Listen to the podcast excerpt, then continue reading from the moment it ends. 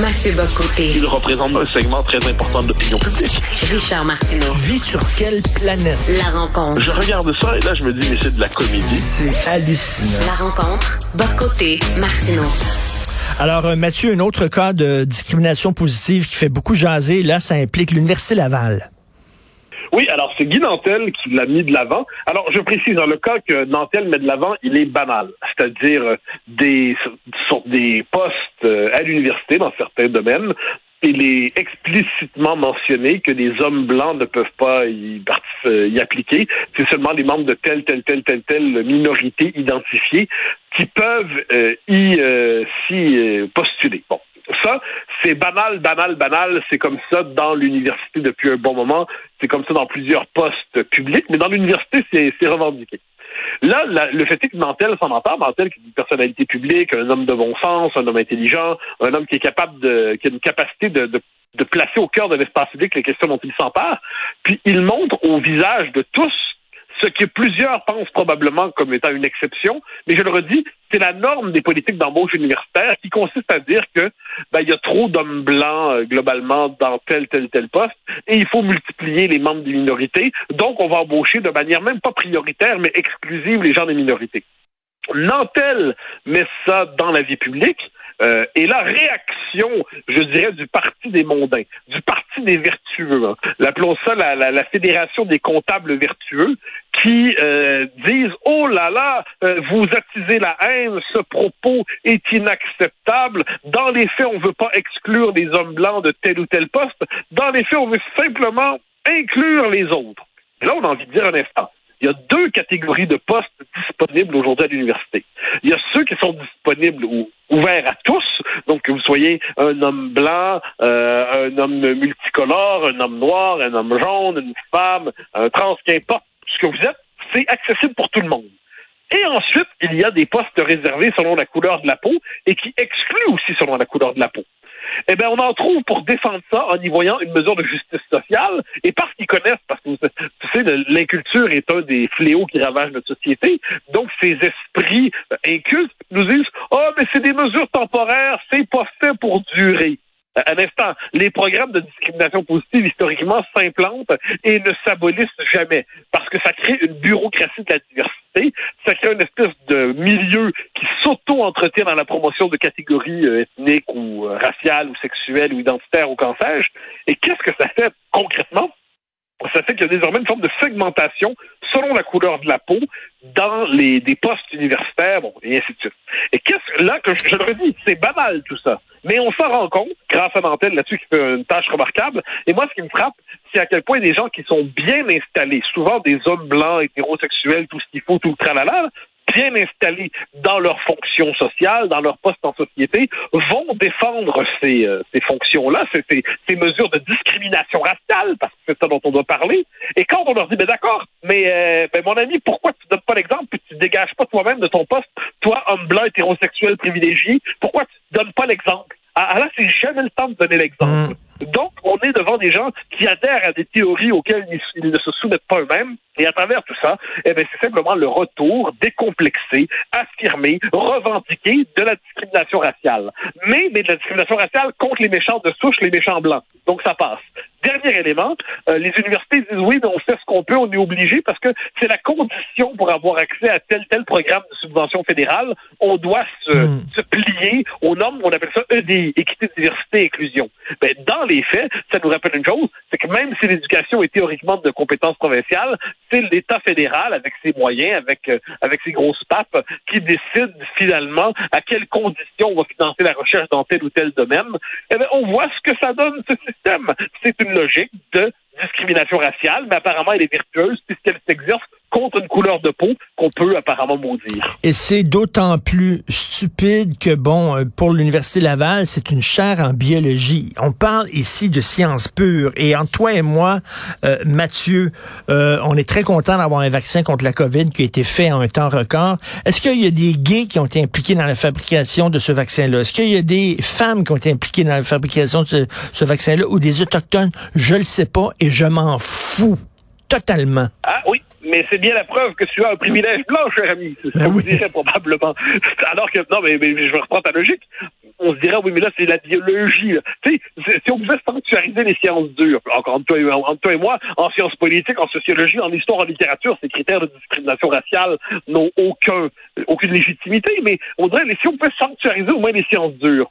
Rappelle-toi, cela dit, c'était il y a quelques mois, ce professeur de McGill, qui était lui-même d'origine indienne, oui. euh, de d'Inde, et qui est un spécialiste des lasers. Tu sais, moi, comme j'ai les lasers, pour moi, ça évoque, ça évoque G.I. Joe. Il y avait des lasers dans G.I. Joe. Mais je comprends que les lasers, c'est quelque chose de très sérieux aujourd'hui. C'est un, un savoir précis, documenté. Ça exige une érudition incroyable. Ben, le, le- le- le- l'examen qui, plutôt l'institut fédéral qui distribue des bourses de recherche, a même pas voulu examiner sa demande parce qu'il n'y avait pas assez de représentants de la diversité dans son équipe. Donc, quand venait le temps de composer une équipe de spécialistes des lasers, le premier critère à choisir, à, valoriser, c'était pas êtes-vous un vrai spécialiste des lasers, Monsieur Smith, Monsieur Dupont, Monsieur Wong, Monsieur j'en sais rien. euh, Non, le vrai critère, c'est est-ce que tu as la bonne couleur de peau pour qu'on puisse examiner ta, ta demande de subvention? Et c'est le monde dans lequel nous vivons. C'est la banalité de l'université contemporaine. Et comme je dis, moi, tout ça, moi, ça fait des années que des, des gens appellent ça de ma mouvance. On s'en, on, on s'exaspère Ben contre oui. ça, on le dénonce, on le critique.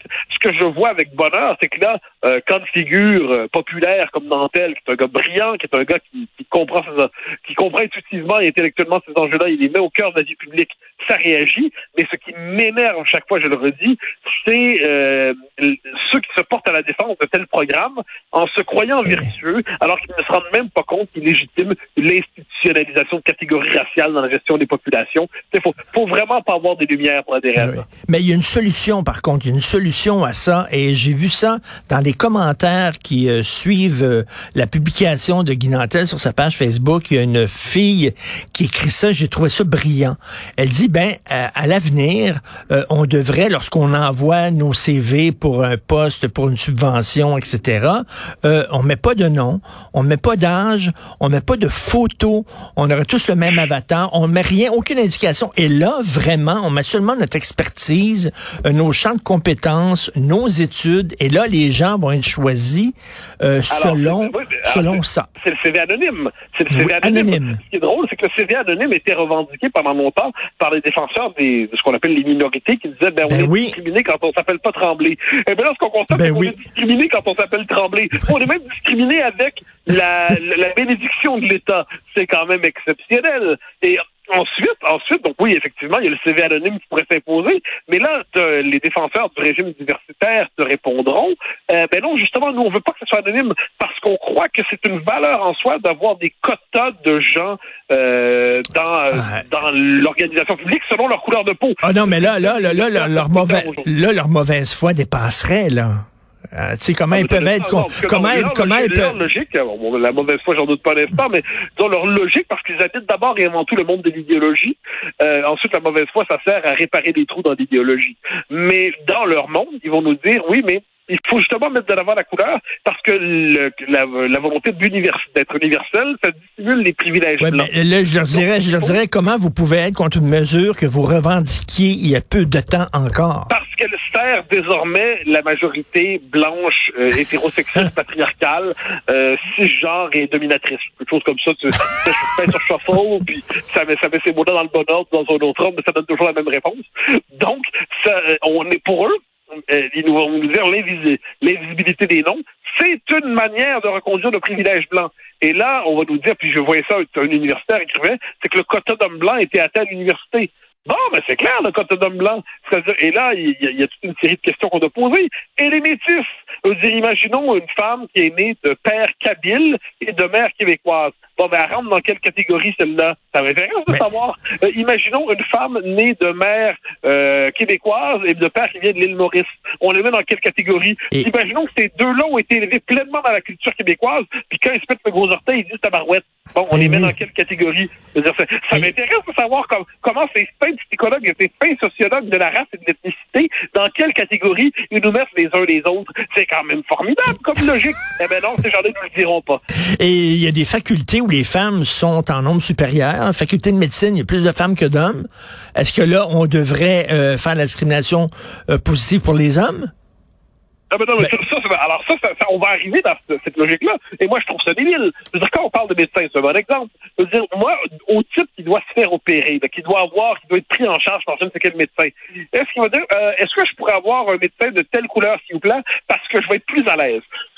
Là, là, là, là, tu, je, je, je, je corrige moi-même le propos parce que il y a quelques temps, c'était, je crois, il y a deux ans, on avait appris que dans les suites du mouvement Black Lives Matter et tout ça, certains disaient qu'il fallait davantage d'étudiants de telle couleur, par exemple, dans les facultés de médecine, parce que certaines femmes se sentent plus à l'aise pour accoucher si elles accouchent avec une personne de leur propre couleur de peau.